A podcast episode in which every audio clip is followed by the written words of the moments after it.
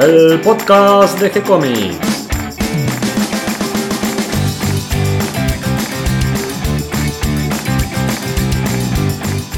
Muy bienvenidos a un nuevo episodio de G-Comics, el podcast donde hablamos de todas las técnicas necesarias para realizar un cómic, cómo dibujar un manga y todo el conocimiento requerido para dibujar esa historieta que tenemos dando vuelta en la cabeza. Mi nombre es Gonzalo García y mi intención y la de todos los que hacemos G-Comics es colaborar con aquellos que estén interesados en avanzar, en progresar, en mejorar en su formación como dibujante de cómics.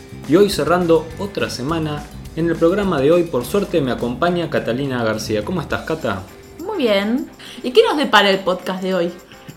qué pregunta difícil, Cata.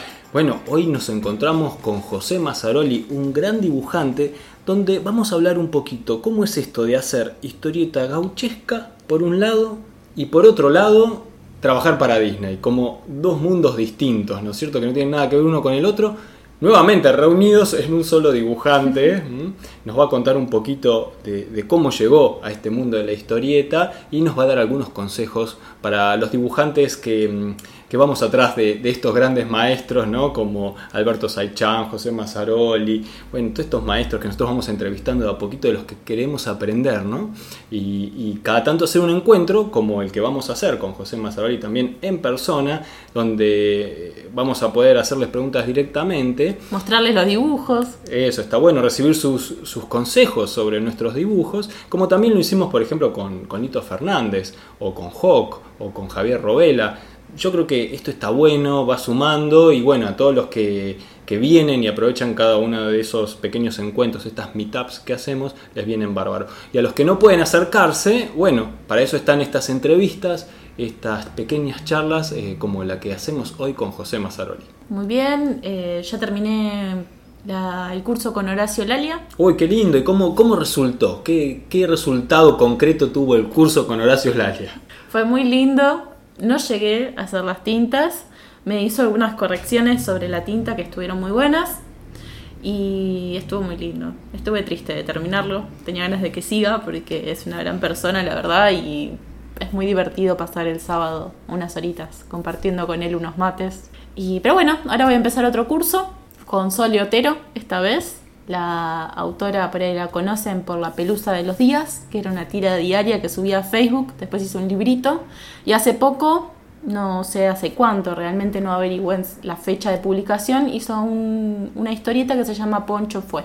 Tuve la oportunidad de leerlo y me encantó y entré para, para ver qué otras cosas había hecho en historieta y vi que estaba haciendo un curso. Ella daba, daba un curso anual y dije, ah, tengo que ir.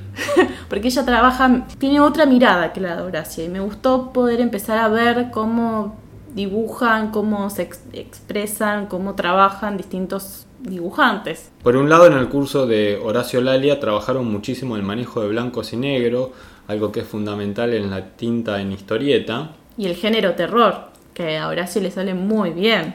Sí, además incluido en cómo interpretar un guion, cómo componer una página, cómo contar con dibujos, ¿no? A partir de un guion clásico.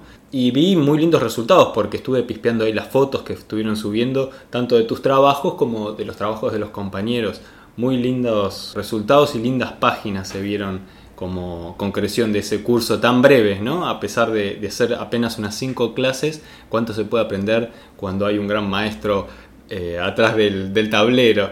Y, por otro lado, también estuve viendo las cosas de, de Soliotero y es como otro mundo, ¿no? Eh, color, acuarela, eh, una cosa mm, mucho más simple en cuanto al dibujo, con historias que parecen más simples visualmente, ¿no? Sí, ella trabaja más el color, trabaja más lo emocional, que eso me gusta, como ella transmite mucha emoción en sus dibujos y a través de su historia, se hace muy personal. Y me gusta esa oposición con lo del Alia que va al, al hecho, a la acción, al impacto, y me gustaría aprender cómo es que ella logra expresar todo eso en sus dibujos. Bueno, ya vamos a ver también tus páginas, porque queremos ir viendo qué es lo que vos vas descubriendo en cada uno de estos cursos a través de tus dibujos. Sí, esperemos que salga algo. Me gustó del curso de Horacio que todos hicimos el mismo guion y pudimos comparar cómo todos resolvimos de distintas formas el mismo guion. Claro, ¿cuántas visiones se pueden tener sobre una misma historia, sobre un mismo cuento? Y además, la última clase, Horacio nos llevó sus originales. Entonces estuvo buenísimo porque vimos cómo él también lo vio. Yo por otro lado anduve leyendo, releyendo El hombre araña de la publicación que hizo la, la editorial de Clarín, esa colección sobre historieta. Bueno, el número 2 es del hombre araña, este personaje de Stan Lee y Steve Ditko, pero sobre todo a mí me encanta la versión del hombre araña que hace eh, John Romita padre, con tintas de Mike Dameo.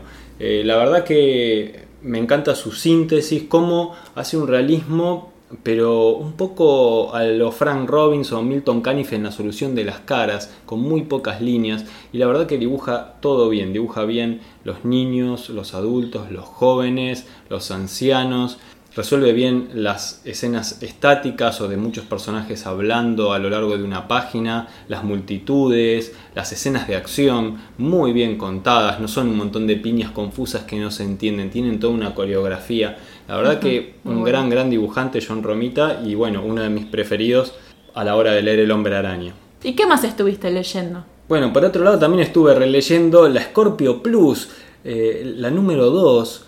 Sabes que no sé de qué año es, pero es una versión de la revista Scorpio, la mítica revista Scorpio, de la cual ya vamos a hacer algún programa, porque Claudio Díaz es un fan de esta revista, así que bueno, tenemos ahí pendiente sí, un programa para grabar sobre, sobre esta revista exclusivamente. Pero esta es una como una especie de, de versión 2 recargada de la Scorpio que venía toda, toda a color, toda impresa a color, con cuentos además de historietas. Pero lo interesante es qué historietas trae. Trae a dibujantes como eh, Enrique Brexia, Balbi, el gran Balbi, Arturo del Castillo, una historieta de Rome que es de caballos, él es un especialista en caballos, que la otra vez estuvimos hablando de eso, eh, pero es una historieta que es solo de caballos. Es la historia de unos caballos y donde no hay diálogos porque son los caballos que no hablan en esta historia, son caballos realistas, claro. Unos caballos salvajes muy bien dibujados, una maravilla. Así que bueno, disfrutando de esta revista. Y además estuve eh, revisando de mi biblioteca y me encontré con la Intervalo, la que es a todo color, número 78, que tiene en la tapa a la historita Amanda de Falucci y Robin Wood. Y estuve eh, sorprendiéndome un poco con, las dibujantes eh, femeninas, porque esta revista trae varias dibujantes, entre las que está Patricia Brexia, que hace una historieta con, ya te digo, espera, con Alicia Monti, guion de Alicia Monti y dibujos de Patricia Brexia. Eh, la historieta se llama La Gorda. Está muy lindo el guion y muy bien contado por Patricia, que no estoy tan acostumbrada a verla interpretando una historia así más clásica de, aventuras, por decirlo de alguna manera. En este caso no es tan de aventuras, es una historia... Más romántica. Más romántica, sí, sí, que tiene que ver con las trampas en el amor, ¿no? La, manipulación a veces este, que se hace a través de, del enamoramiento de la persona enamorada, ¿no? Eh, muy lindo, muy lindo. La verdad que unos trabajos fabulosos. Y también eh, hay otra historieta que se llama Teenagers, eh, escrita por Virginia Lang, con dibujos de Laura Gulino. Me encantaría poder ubicarla a ella para que nos cuente un poco de su experiencia haciendo historietas para Editorial Columba, ¿no? en este caso para la revista Intervalo. Bueno, si alguien la conoce, nos pueden pasar el dato de cómo contactarla. Y además de esta serie de Amanda, también hay una serie que se llama El Impermeable de Philip Marlowe, con guiones de Carlos Trillo y dibujos de Dacol. Qué lindo. Muy lindo, muy lindo, sí, muy ingenioso. Las historias eh, son eh, interesantes y sobre todo muy bien resueltas en pocas páginas. Eh, algo que a veces nos falta, ¿no? Cómo resolver una historia breve, aunque sean dentro de una serie, pero que sean como historias que empiecen y terminan en unas pocas páginas. Que nosotros hablábamos el otro día con el concurso de la Crack Bam Boom, que son cuatro páginas donde hay que presentar un superhéroe y presentar una historia solamente en cuatro páginas. ¿Cómo concentrás todo eso en tan poquitos cuadros? Y bueno, para eso viene bien eh, volver un poco a las fuentes y revisar revistas como La Scorpio o como La Intervalo con grandes guionistas como Robin Wood, como Balcarce, Roger King, bueno, cosas muy lindas para, revisar y, aprender, porque uno puede aprender a través de, los autores, a través de su obra, ¿no? No solo desde, solo desde hacer el curso directamente, que es casi un privilegio como lo que hiciste con Lalia, pero podemos si no recurrir a, su obra y estudiar con, los maestros a través de, lo que está publicado. Sí. Y tengo algo más para contarte. Dentro de los eventos participé el viernes pasado también de la inauguración de Atisi Carbón, la número 4, donde presentaron una, la revista donde publicaron historietas que habían hecho en el curso el año pasado que dictó José Mazzaroli, en la librería de Sonia Olmo, el Lipi se llama, que está en Moreno. Así que tuve el placer de conocerlo en persona y charlamos y bueno, arreglamos para la meetup que va a ser el 27 de julio a las 19 horas en Brioche Doré, en Cabildo y Juramento, en Belgrano, arriba en el barcito del primer piso en la librería del Ateneo. Y este sábado también, a las 4 de la tarde, eh, está la Feria de Historietas. Y la Asociación Argentina de Editores de Historieta van a ir a vender sus libros y sus tomos. Es el segundo evento que hacen de este estilo. Eh, y va a haber charlas, va a haber eh, firmas de libros, va a haber muchos dibujantes, va a estar muy lindo. Si pueden darse una vuelta e ir a ver, yo voy a estar también ahí charlando con algunos dibujantes, a ver qué, qué, historietas traen, qué ediciones están haciendo. Va a estar la Duendes, que publicó muchos libros de Mazzaroli. Va a estar muy bueno. Bueno, y como va a estar Mazzaroli, ahí justamente nos queríamos anticipar y le propusimos hacerle una entrevista. Eh, así que bueno, eh, queremos que nos cuente un poquito de, de su vida y, cómo llegó a este mundo de la historieta. Así que bueno, vamos a escucharlo, ¿te parece? Dale. Hola, ¿qué tal, José? ¿Me escuchas bien? Sí, sí, ¿qué tal? ¿Cómo andas? ¿Cómo es que empezaste en este mundo de la historieta? Bueno, eh, claro, empecé hace bastante tiempo. Eh, yo diría que mm, era otra época, ¿cierto? Fines de los 50, comienzo de los 60, yo era chico y, y en las revistas de historietas, este, eh, no solo las que se conseguían en los kioscos, sino las que cambiábamos entre los chicos, en las, en las librerías de usados. Así que mm, eh, yo me crié leyendo primero tal vez el Pato Donald, Villiquen, en Villiquen salían muy lindas historietas, y luego, bueno, a medida que crecía empecé a descubrir este, las Hora Cero, todo esto, aunque ya en revistas viejas, porque eh, años después de que se habían publicado. Y, y en todas estas revistas, en las Patoruzú también, eh, venían los avisos de, de, las escuelas de dibujo. Así que, eh, por correo, ¿cierto? Entonces eh, mandé a pedir folletos y teniendo 10 años hice el curso de la Continental School. ¿Que era un curso por correo? Sí, sí, por, todo por correo, porque yo, eh, yo vivía en Villa Ramallo y en esa época obviamente era un, pueblo de la provincia de Buenos Aires, no había mucha forma de estudiar dibujo. Eh, y menos historieta. Así que carta va, carta viene, hice en, dos años hice todo el curso, me mandaron un diploma de, dibujante profesional y todo. Así que a los 12 años ya eras dibujante profesional. Según el diploma. Obviamente después descubrí que, que no era tan fácil la cosa. Cuando vine a Buenos Aires a los 18 años, cuando terminó la secundaria, en, en 1971 aterrizo en Buenos Aires y y trato de, estudiar dibujo por un lado y buscar trabajo por otro y fui consiguiendo las dos cosas. Este, yo me anoté en el Instituto Vida, donde había estado Alberto Brecha, pero lamentablemente cuando yo llego ya se había ido, y estaban sin embargo grandes ilustradores como Pablo Pereira y Ángel Borisov, eh, con los cuales este, no, no enseñaban historieta, pero bueno, aprendí los fundamentos del dibujo ¿no? y la ilustración. Bien. Eh, así que esos fueron mis, mis comienzos, pero impulsado por el, el amor, por la historieta, ¿no? Que la narración, es decir, desde el momento en que tuve el, diploma que te comento, empecé a dibujar prácticamente eh, una página por día, es decir, empecé a hacer historietas en, en mi pueblo, por mi cuenta, y, y con un gran desconocimiento. Imagínate que yo las dibujaba de los dos lados del papel, y luego las cosía, le, hacía una tapa, armaba toda la revista, digamos, lo que ahora sería eh, una, revista artesanal, ponele, ¿no? Claro. Casi un libro de artista era. Eh, claro, exactamente. Y bueno, todo eso, mm, digamos, por un lado mostraba la, falta de experiencia que, que, tenía, porque así no se trabaja, pero por otro, este, fui eh, como acumulando una cierta experiencia, ¿no? De tanto dibujar y sobre todo contar historias, porque yo escribía los guiones y los dibujaba. Y vos ya tenías la decisión de ser eh, dibujante de historietas, claramente. Sí, sí, se me, ya lo tenía bastante claro, a pesar de que en mi pueblo obviamente las opiniones eran más bien desfavorables, incluso en mi familia, como que el típico, ¿no? Si se dedica al arte se va a morir de hambre. Sí. Este, sin embargo, no fue así. Eh, un poco porque tuve la suerte de que los 70 fueron una buena época para la historieta, en la, había mucho trabajo y, y se ganaba, digamos, medianamente bien. O sea que no, no se cumplió ese vaticinio y pude desarrollar mi carrera de, de historietista hasta ahora, ¿no? Tengo entendido que en el 73, 1973, comenzás a trabajar profesionalmente eh, en el estudio García Ferrer. Claro, ese fue mi primer trabajo y donde eh, yo siempre le agradecí a García Ferrer que gracias a él entré en el mundo de la historieta, ¿no?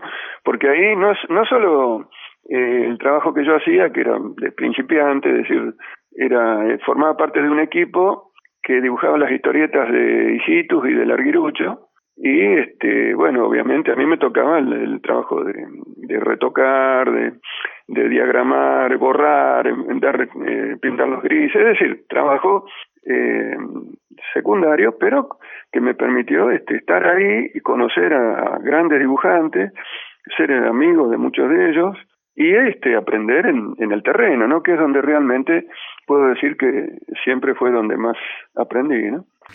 ¿Y cómo terminas conociendo a Lito Fernández, que es con quien trabajando junto a él me parece que terminas de adquirir todas las herramientas del oficio? Sí, en gran medida. Este, bueno, fue una evolución natural. digamos, yo habiendo hecho el curso de la Continental, que es de dibujo humorístico, eh, era el tipo de dibujo que yo quería hacer. Ahora, se da la, mm, eh, la fatalidad, digamos, de que estudiando con Pereira, Pereira había sido director de arte de Hora Cero, de la editorial Frontera. Y él siempre contaba anécdotas de Solano López, de Hugo Pratt, de Brecha, en fin, de todos los grandes, ¿no? De Oestergel. Y, y por sus anécdotas y, y, lo que contaba, y es como que me fui, me fui atrayendo ese tipo de historieta realista, y en un momento dado cae en mis manos el Eternauta, me produce un, impacto muy grande, lo mismo las historietas de Hugo Pratt, es decir, todo eso me fue atrayendo hacia la historieta realista. Por lo tanto, en el momento en que entro en García Ferrer, yo ya estaba un poco con ganas de, rumbear en esa otra dirección. Así que eh, después de un par de años en García Ferrer se me da la oportunidad de entrar en, en Columba, eh, primero con una breve ayudantía con Julio César Medrano, otro historietista de Columba, y luego con Lito Fernández, que realmente eh, yo trabajé también creo que cerca de un par de años con él, y sí, sí, fue un gran maestro para mí y, tengo el, orgullo de, de, contar con su amistad todavía hoy en día, ¿no? Este, una gran persona y un extraordinario artista. Y que era el tipo de historieta que yo quería hacer, ¿cierto? En, la onda de, de, Hugo Pratt, de Milton Kahn y Frank Robbins, que es la, a la que Lito Fernández también pertenece, ¿no? Claro, manejo de blancos y negros, y en este caso eran historietas policiales, ¿no es cierto? Sí, o de aventuras, este, con grandes contrastes, eh, personajes un poco caricaturescos, que es donde también entraba esa otra inclinación que yo tenía un poco hacia la, eh, hacia el humorismo, ¿no? que eso nunca lo perdí del todo. Eh, eh, porque el resto de mi carrera fue un poco ir oscilando entre un polo y el otro, ¿cierto? Tuve épocas de, dibujo realista y épocas de dibujo humorístico, y como que todavía sigo un poco en, en ese vaivén, ya no me puedo decidir por una sola, eh, una sola variante, tengo que, eh, me atraen, digamos, son dos formas de expresión eh, distintas, pero obviamente con, los misma, con las mismas herramientas. Bien, y aquí en Columba, primero colaborando con otros dibujantes, pero luego finalmente como con tu firma, tus propias historias, con guiones como de Westergel, guionistas como Robin Wood, Ferrari, Ray Collins. Sí, sí. Sí, porque mm, Columba, ya digo, era una buena época para, para trabajar en, en historieta. Eh, Columba mm, eh, era una, una inmensa fábrica de historietas y necesitaba mucha, muchísima producción. Por lo tanto, siempre estaban las puertas abiertas para los nuevos dibujantes que se adaptaran a los condicionamientos que ponía Columba, ¿cierto? Muchas veces a los que empezábamos no, no nos aceptaban así como veníamos, sino que nos obligaban un poco a, imitar a otros dibujantes ya ya consagrados, ¿no? que tenían como modelo, y uno de ellos era Lito Fernández, por lo cual, eh, después de un tiempo con él, eh, incluso eh, Lito me da una mano recomendándome con la gente de Columba, es cuando yo heredo el personaje de él, eh, que era eh, escrito por nada menos que por Héctor Westergen. ese lo, seguí haciendo un tiempo con mi firma, lo mismo hice algunos Dennis Martin, otro personaje de Lito, también en forma completa. Y luego, esa etapa mía en Columba termina con Tres por la Ley, que em, era otra serie escrita por Oestergel y me tocó dibujar los últimos episodios de esa serie. Bien, estamos todavía a mediados de los 70 y, y por esta época también comenzás a hacer algunos trabajos para el exterior. Eh, fue eh, justamente cuando dejo Columba, eh, porque ahí em, eh, se planteaba este problema que yo, te comentaba, que eh, la obligación de imitar a otro dibujante. Y aunque fuera eh, mi maestro, Lito Fernández, bueno, en un momento dado uno ya quiere volar con sus propias alas, ¿cierto? Y como esa oportunidad no se me presentaba en Columba, busqué otras otras posibilidades, trabajé con editoriales tal vez de, de menos importancia que Columba, pero que daban más libertad, como Mopasa, por ejemplo. Y en un momento dado se me da la oportunidad de trabajar por una editorial italiana, eh, Universo, y bueno, ahí me dedico a eso. Luego también me contacto con una editorial eh, escocesa, Thomson, y durante mm, prácticamente dos o tres años me dedico a trabajar para estas editoriales. Al ser un trabajo para el exterior, eso me permitió volver a mi pueblo, a Ramallo, en, digamos, años 79 y 80, y yo trabajaba desde allá y pensaba que ya estaba, que ya estaba todo hecho, que ya, ya, había llegado, digamos. Claro, en esta época mandabas tus trabajos por correo, supongo, a Europa, y te llegaban los guiones también por correo, todavía no estaba internet, pero ya estaba este ida y vuelta y vos dijiste, bueno, ya está, ya me establecí y sigo por acá. ¿Y entonces qué ocurrió? Y bueno, entonces por suerte, por suerte, bueno, la, vida sigue y a fines de los 80 prácticamente se empezaron a agotar estos trabajos este, y me vi obligado a volver a Buenos Aires diez años después de mi primera venida y con también de la misma forma, ¿no? Con una mano atrás y la otra adelante a buscar trabajo, pero con la diferencia de que, claro, yo ya eh, contaba con una gran cantidad de, amigos y conocidos en el ambiente, o sea que eso me ayudó mucho a, reconstruir mi carrera, digamos, ¿no? Este, por ejemplo, la gente del estudio Géminis que me abrió las puertas para que yo eh, pudiera trabajar ahí, este, aunque no de entrada no pudiera colaborar económicamente, pero era una, un grupo de amigos con, lo, con los cuales eh, muchos de ellos me sigo viendo y todo, y realmente eso, eso me permitió volver a hacer pie en Buenos Aires y ya este, retomar mi carrera, pero eh, ya en el terreno humorístico, donde como yo me había prometido no volver a Columba, eh, por este asunto de, la copia, eh, entonces busqué por el lado humorístico y empecé a trabajar, por ejemplo, con Ricotipo, con Operación Jajá, y hasta que sale, en el año 82 sale la revista Caras y Caretas, eh, donde estoy desde el número uno, o sea, es una la tercera o cuarta reencarnación de Caras y Caretas, ¿cierto?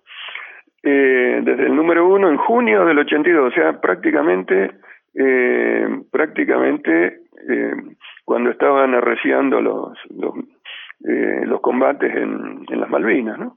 Ahí, eh, ahí sale Caras y Caretas. Una época difícil y de, y de muchos cambios acá en el país. Claro, claro. Por ejemplo, la revista iba a salir en marzo eh, mejor dicho, en abril, y obviamente al producirse el 2 de abril se suspende porque ya la revista automáticamente pasó a ser, eh, a estar desfasada de la actualidad. Y recién salió, sale en junio ya eh, tocando los temas de, de Malvinas y todo eso. Y ahí es donde nace mi personaje, Orquídeo Maidana, que es un guapo, inspirado en, en los cuentos de Borges, en las milongas de Borges, eh, que lo, en, lo, en, lo, posible, cuando se me da la oportunidad, lo sigo dibujando todavía hoy en día, ¿cierto?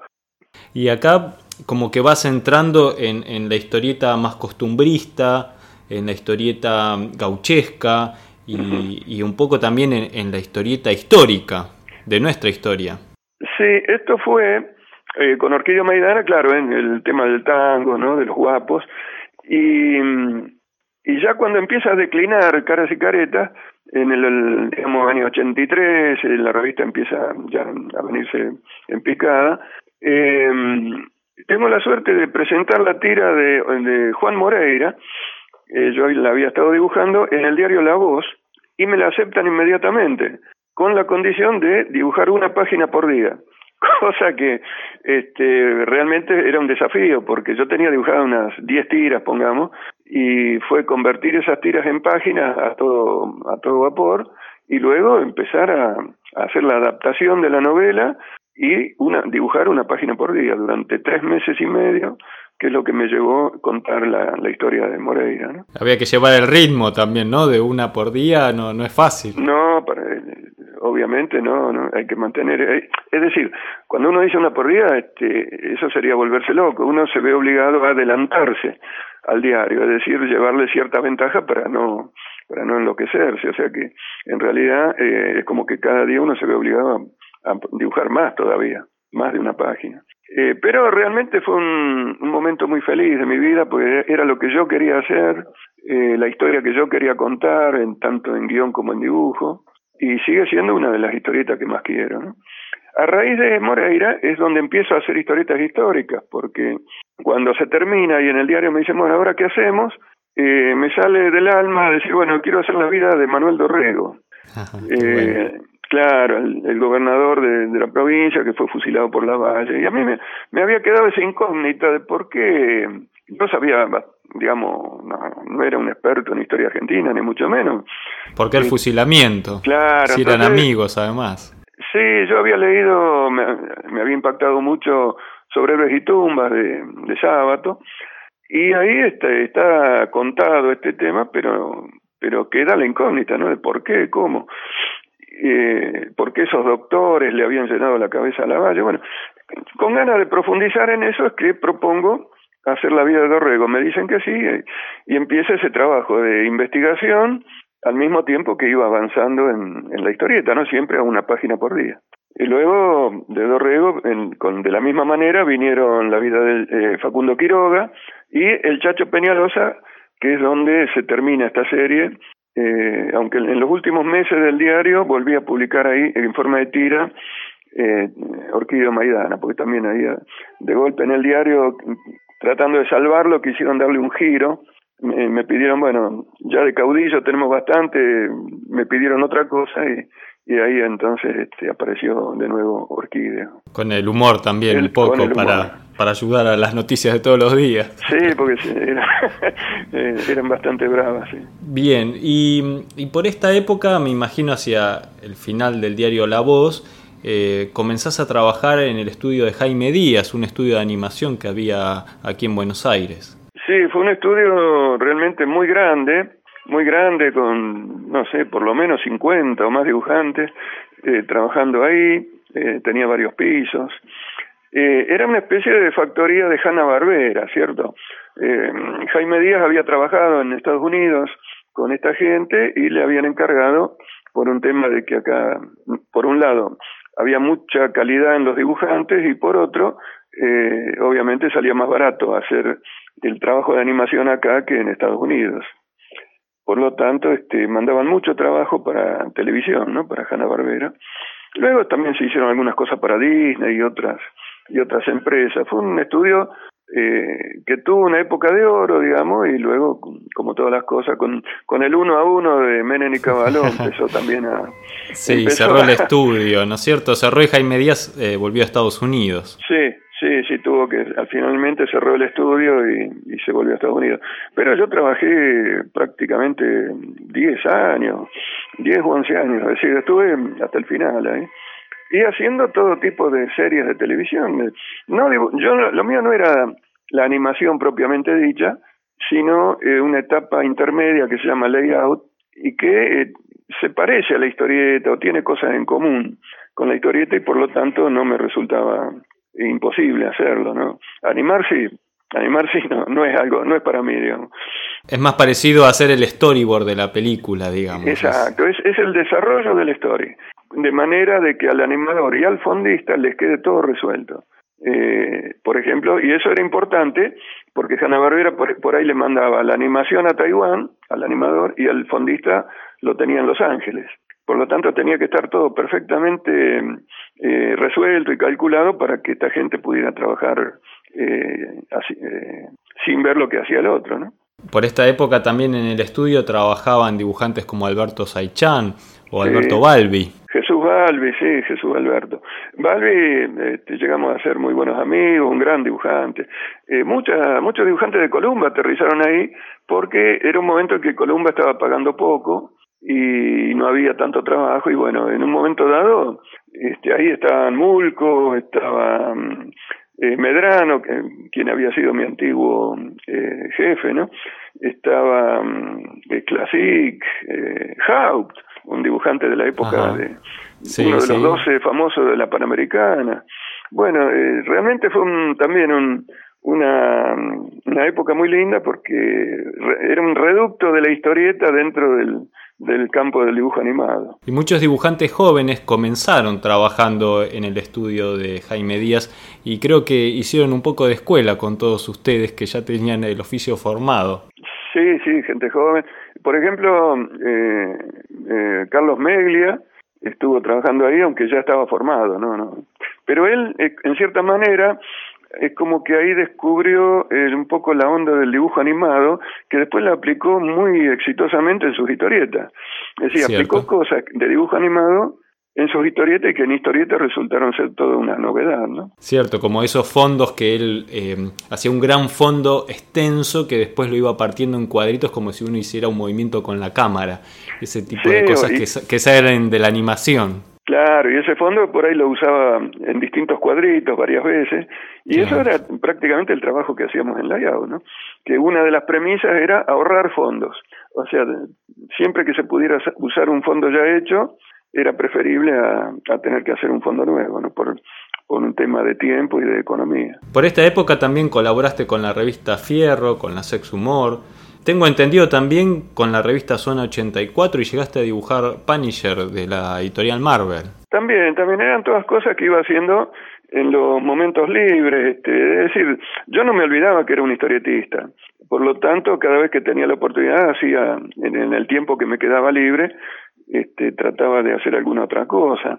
Por ejemplo, fue 10 eh, años después de que me había ido, eh, volví a Columba pero ya con otra mentalidad, ¿cierto? Diciendo, bueno, este, me interesa hacer historieta, quiero, quiero hacer algo de historieta y, y bueno, ya no, no me importa tanto este, lo que pretendan de mí, digamos, o sea, y de todas maneras, obviamente, uno mismo ya había evolucionado también y ya no, ya no se, no, no me imponían las mismas condiciones que antes, ¿no?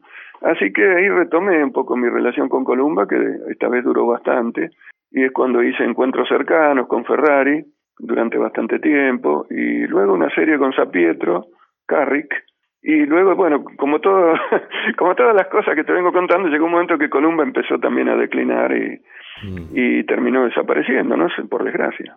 Esto ya a fines de los 90 y es por esta época cuando empezás a, a trabajar para Disney claro Disney eh, fue mientras yo estaba en Jaime Díaz que em, eh, se da la, la, la, casualidad, digamos, que eh, Jaime Díaz tenía una especie como un departamento aparte donde se hacían historietas para Disney y estaban prácticamente los mejores dibujantes de, en ese terreno que casi todos provenían de Quinterno, ¿no? de haber trabajado en Patoruzú. En un momento dado, eh, Jaime Díaz les ofreció más dinero y se, se fueron de, de Quinterno y empezaron a, a trabajar para Disney con Jaime Díaz. Yo realmente mientras yo hacía los dibujos animados veía a veces las historietas que se hacían ahí y decía, no, esto no es para mí, esto es muy difícil. Pero, claro, de tanto, de tanto hacer dibujo animado, tantos personajes como, qué sé yo, Scooby-Doo, la Pantera Rosa, los Pitufos, y bueno, ya empecé a agarrar confianza, y en un momento dado eh, me proponen hacer una historieta de las ardillitas, esta habrá sido el año 91. Y bueno, ahí este fue el, donde cambia un poco mi, mi carrera, porque dije que sí, obviamente, la historieta caminó, y a partir de ahí fueron eh, prácticamente 20 años o más de, de hacer Disney, ¿no? Primero con, con Jaime Díaz y luego haciendo distintos personajes, ¿no? El oso Balú, este, eh, Darwin Duck, que era un pato medio estilo Batman.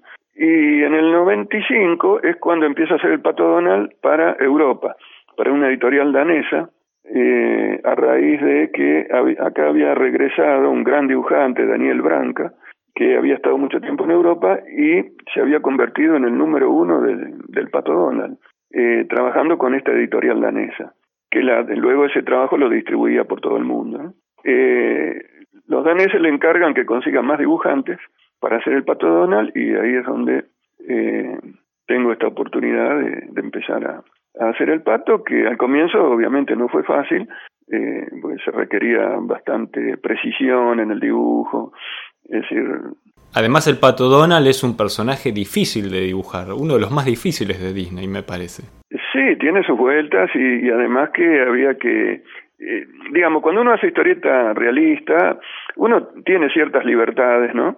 En cuanto a, proporciones o a, la anatomía o al manejo, es decir, porque muchas veces con la luz, con la sombra, uno resuelve determinadas cosas. Acá no, acá el pato tenía que tener las proporciones exactas, eh, no, no podía salirse del personaje, tenía que estar siempre, como se dice en, el ambiente, tenía que estar en modelo. Y bueno, una vez que logré ya ajustarme a eso, eh, continué con la supervisión de Branca mientras él vivió, él falleció en 2005, y luego solo, este, durante unos 15 años más o menos, siempre haciendo el, pato para Europa, que fue un trabajo que me absorbió mucho, realmente eh, era muy exigente y eso me llevó a dedicarme nada más que a eso, e incluso alejarme un poco del ambiente, del, dibujo, que a mí siempre me gustó estar, digamos, en, los eventos, en las exposiciones, en los festivales de historieta y todo. Bueno, fui abandonando todo eso por, por requerimiento del trabajo, ¿no? Que no era una especie de cadena de montaje que nunca eh, no había vacaciones, digamos. o sea, se terminaba una historieta y se empezaba otra. Pero además quiero decir que están muy bien dibujados todos los episodios que hiciste del Pato Donald y se nota un gran trabajo y esfuerzo. Eh, sobre todo también en, los encuadres, los fondos, no ahorrabas trabajo, muy, muy lindas páginas del Pato Donald. Ah, bueno, te agradezco, sí, no, realmente no, no ahorrábamos trabajo, ni, ni yo ni mi pesadora tinta, Raúl Barbero pasó a tinta la mayoría de, esas historietas, porque también el pasado a tinta era una especialidad, ¿cierto? Disney eh, es como que requiere un, tipo de línea prácticamente perfecta. Y eso hay especialistas que se dedican nada más que al pasado a tinta. ¿Y ese pasado a tinta lo, lo hacían a pincel, a pluma? Y más bien pluma, pero algún toque de pincel también. Pero más que nada pluma, sí obviamente para, para que el, pasador a tinta pudiera trabajar eh, tranquilo, digamos, este, había que darle un lápiz ya eh, también súper terminado. No, no había que, el lápiz no tenía que dejar nada librado al azar, digamos. Eh, tenía, prácticamente tenía que estar a lápiz como luego iba a salir a tinta. Era, por eso era un trabajo bastante exigente. ¿no? ¿Y cuál es la, la, conclusión de todos estos años de trabajo con, con Disney? ¿Cómo te sentiste haciendo ese trabajo? Eh, ¿Sentís que te aportó a tu obra, a tus conocimientos, a tu formación como dibujante? Sí, sí. Eh, eh, por ejemplo, yo cuando si hablo de mis maestros menciono obviamente a Pereira, a Lito Fernández y a Daniel Branca es como que con él terminé de, aunque uno nunca se termina, ¿no? Pero de, de redondear mi visión de lo que es este este trabajo de dibujar historietas, ¿no? De, Branca, eh, como supervisaba mi trabajo, este, y era un hombre que sabía muchísimo y tenía un gran talento, obviamente de todo, de todos sus comentarios y sus correcciones y las charlas con él, este, me permitían ir este, ajustando ¿no? mi, mi forma de dibujo a lo que requería Disney y, eh, y al dibujo en general, ¿no? de historieta. Es como que fue otro gran maestro. Así que eh, yo creo que yo ahora hace varios años que no hago Disney, pero tengo ese legado, ¿no? Lo que aprendí ahí, obviamente no lo olvido más y lo, lo aplico en, en todo tipo de historietas que sí que puedo hacer ahora. ¿Y actualmente qué estás dibujando, José?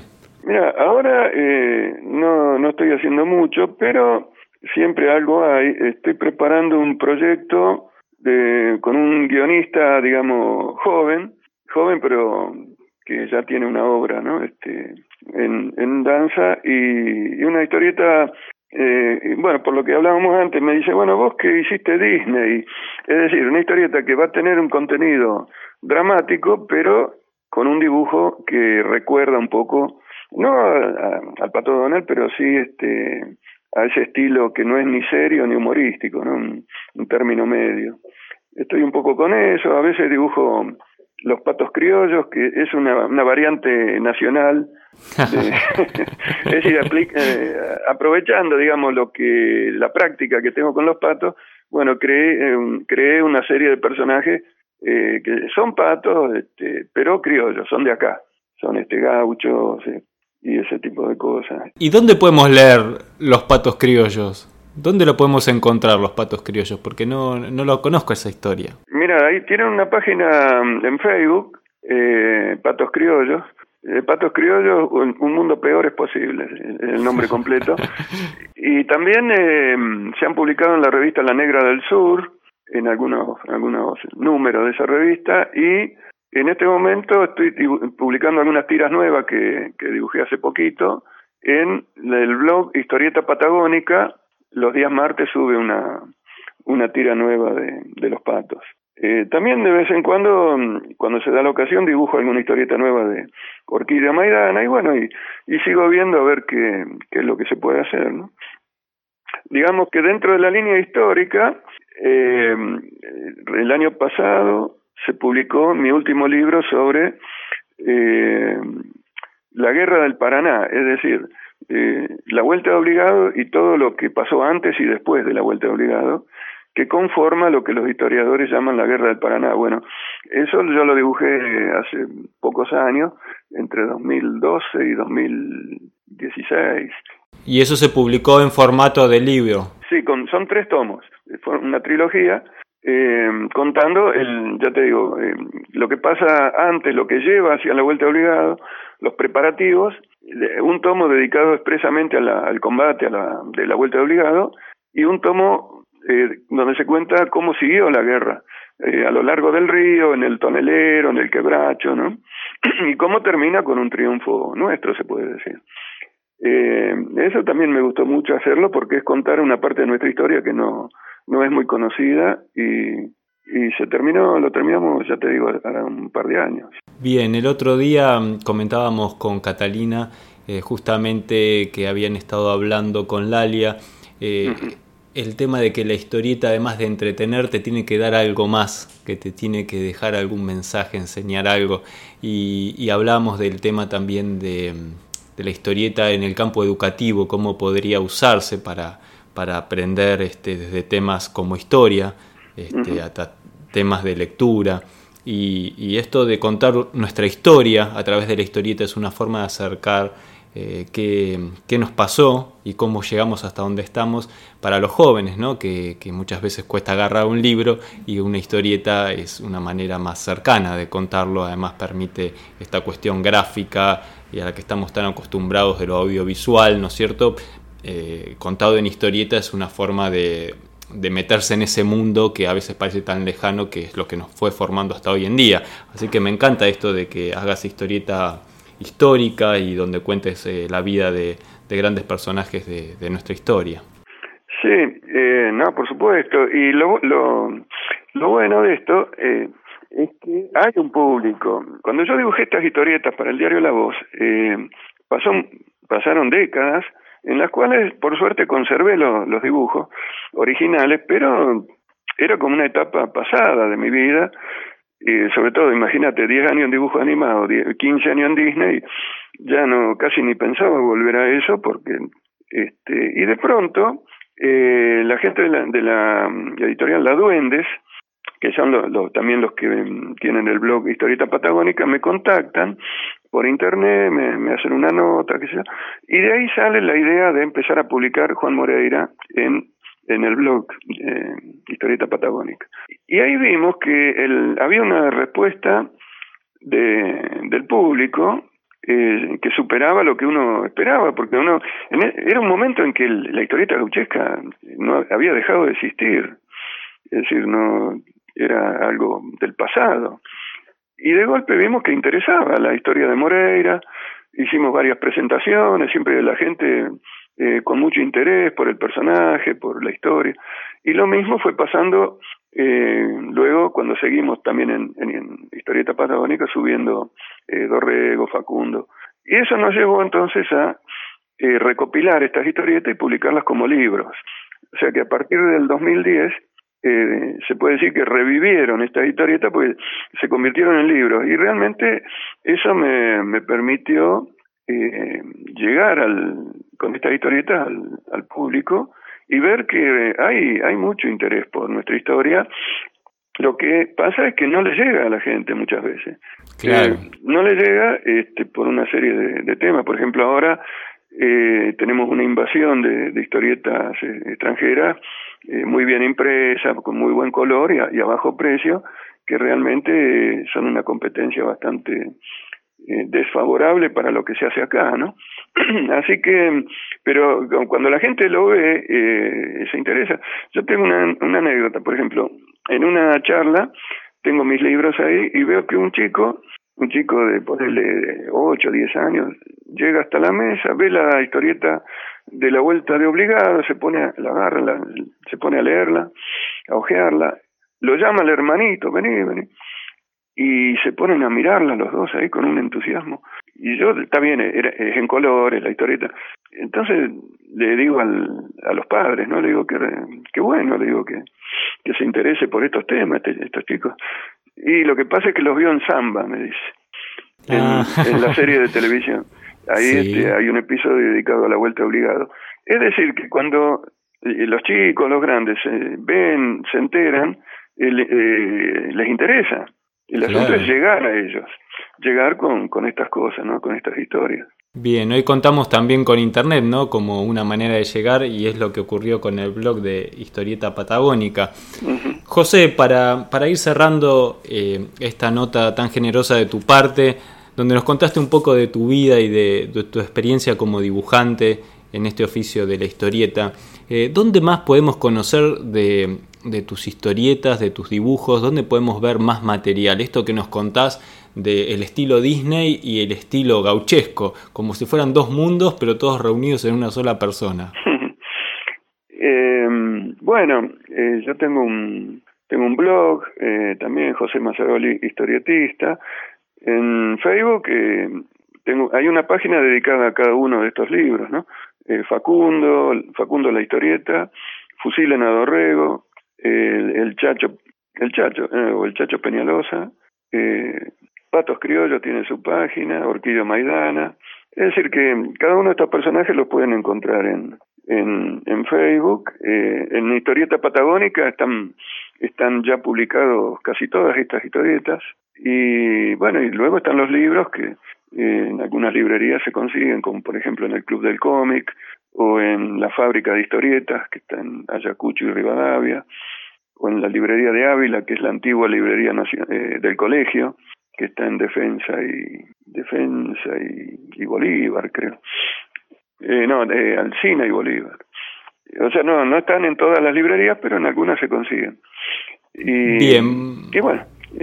vamos, vamos a poner este, los, los links y los contactos de todo esto que me decís en, en la nota que va a acompañar a la emisión de este podcast para que los oyentes puedan buscar y llegar a, todas estas páginas que, me estás comentando y que puedan conocer más de tu trabajo eh, y, que pueda llegar este mensaje de lo que vos haces eh, a las demás personas lo más posible, ¿no? aprovechando esta posibilidad que nos da Internet. Y bueno, y, también eh, estuve conociendo un poco de tu trabajo, te, te, venía siguiendo un poquito por el tema Disney, porque es un tema que a mí también me siempre me interesa. Yo estuve a punto de, entrar al estudio de Jaime Díaz por, por aquellas épocas, pero yo tenía 18 años, no sabía nada de la vida, 17 tenía, y ni siquiera sabía dibujar. ¿En cuál estudio? En el de Jaime Díaz. Ah, estuviste a punto de este, entrar, mira. Sí, sí, pero bueno. Y era el momento, claro, porque justamente ahí hubieras aprendido el oficio. Hubiese aprendido muchísimo, sí, sí, qué lindo hubiese sido.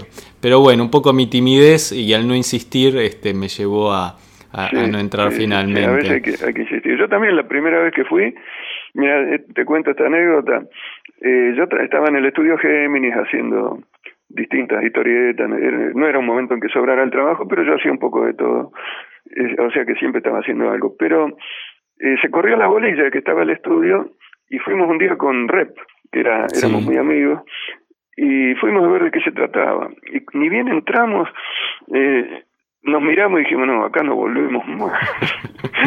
Era todo como una fábrica, realmente, con carteles en las paredes en inglés, este, dando instrucciones y todo muy organizado. Y, y claro, las mesas de, de, animación en fila, una detrás de otra. Daba la impresión realmente de un, gran taller, ¿no? Y, y claro, nosotros teníamos otra idea de, del dibujo, de la historieta. Así que dijimos, no, acá no volvemos ni loco. Y bueno, Red no volvió más. y yo después de un tiempo sí, este, y estuviste muchos años y fue clave en tu vida después también para, para trabajar con Disney, ¿no es cierto? Claro, por eso una cosa me fue llevando a la otra.